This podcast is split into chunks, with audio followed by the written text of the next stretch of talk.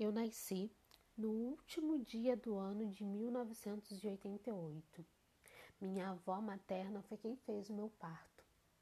Havia uma torcida muito grande para que eu fosse a primeira criança de 1989. Durante muitos anos, eu ouvi que os fogos que se soltam no dia 31 de dezembro eram em minha homenagem. A contação de histórias é uma das ferramentas que eu aprendi durante minha trajetória de vida é, enquanto empreendedora social. E foi um processo muito de resgate e de buscar entender como a oralidade e a oralitura, é, os itãs e toda a questão da, da narrativa passada de uma pessoa para outra, elas é, trazem tamanha importância na construção do outro, né?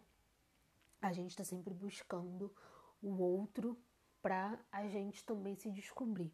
E aí, pensando nisso tudo, o Guarda-Chuva da Rainha é uma marca que se descobre no meio da pandemia de Covid de 2020 para trazer espaço para que essa atividade, essa palestra e outras oficinas, outras construções que eu venho trabalhando ao longo dos anos, elas possam ganhar um outro corpo.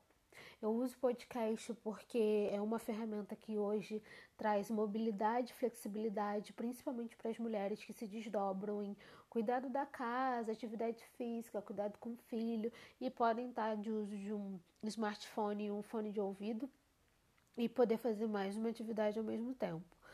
É, eu já me, me apresentei, já fiz atividades como guest, guest speaker, como uh, TED speaker e esse outro formato né, do, da oralidade do, do som só e não da apresentação ao vivo ou da apresentação gravada através do audiovisual é, traz um outro um outro espaço né um espaço que eu posso é, transitar também de uma forma mais confortável.